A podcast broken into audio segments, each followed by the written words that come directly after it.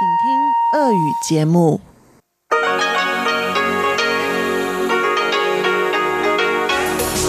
эфире Международное радио Тайваня. Здравствуйте, дорогие друзья! В эфире Международное радио Тайваня. В студию микрофона Чечена Кулар. Сегодня 17 мая, пятница.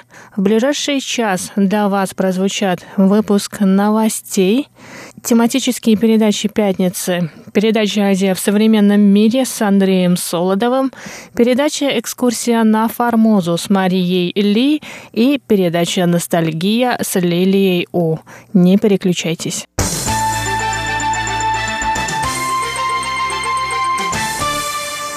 Итак, дорогие друзья, мы начинаем выпуск новостей.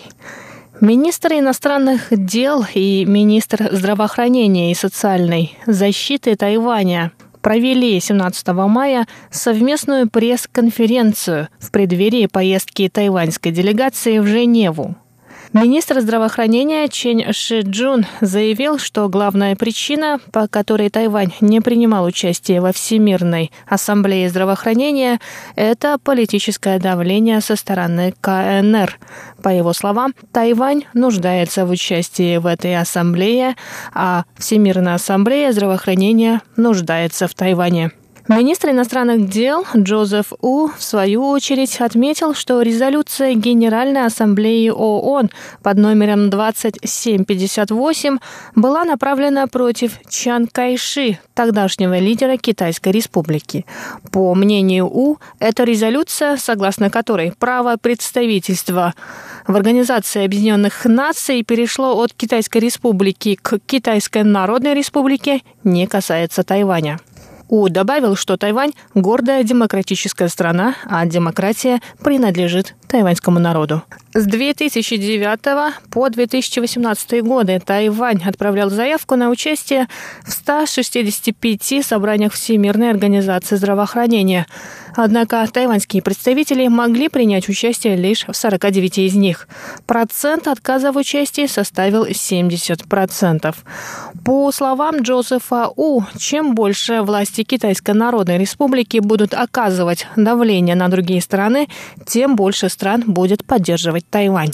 К этому моменту письма с поддержкой в адрес Тайваня во Всемирную организацию здравоохранения направили члены правительств и парламентов ряда стран Европейского Союза, Балтийских стран, стран Латинской Америки, Европарламент и Мексика.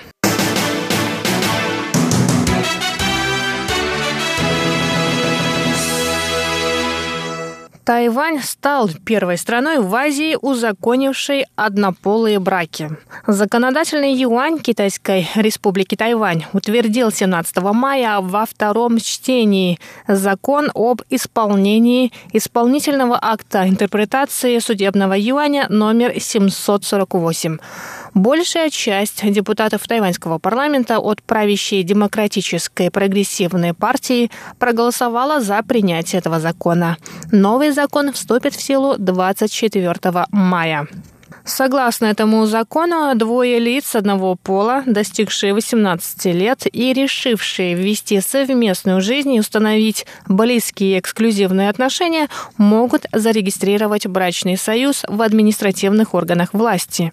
Закон также разрешает одному из супругов усыновлять кровных детей другого. Однако в случае, если один из супругов усыновляет ребенка до заключения брака, другой супруг не может его усыновить. Регистрация брака будет считаться законной при наличии письменного согласия и подписи не менее двух свидетелей.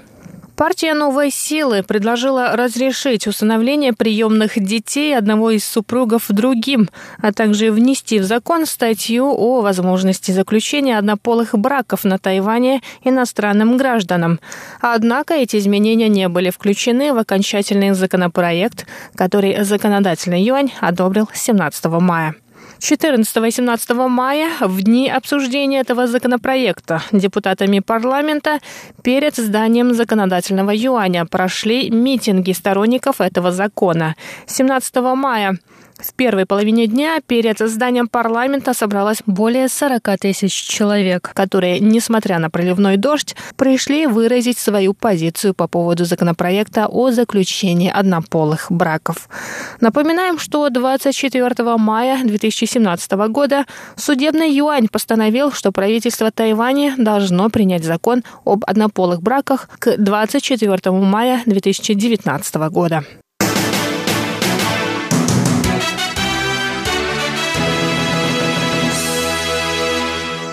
Совет по делам материкового Китая провел опрос общественного мнения. Результаты опроса показали, что число тайваньцев, противостоящих концепции «одна страна, две системы» растет. По результатам исследования, проведенного с 10 по 12 мая, 83,6% граждан Тайваня не принимают концепцию, которую навязывают власти Китайской Народной Республики. Два месяца назад в аналогичном опросе выступили против этой концепции 79% тайваньцев. В этот раз лишь 5,6% опрошенных согласны, чтобы Тайвань стал административной единицей КНР.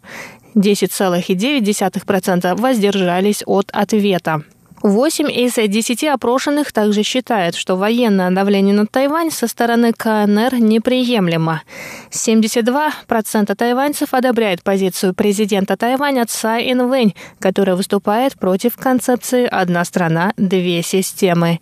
75% участников опроса хотят, чтобы тайваньское правительство внесло изменения в законы, касающиеся национальной безопасности и отношений с КНР. Действия правительства по защите суверенитета демократии поддерживают 78% опрошенных. В преддверии Всемирной ассамблеи здравоохранения, в которой Тайвань не может принимать участие, составители опроса также попросили тайваньцев оценить действия правительства на международной арене. Большая часть опрошенных считает, что правительство Тайваня ведет правильную политику в отношении других стран мира.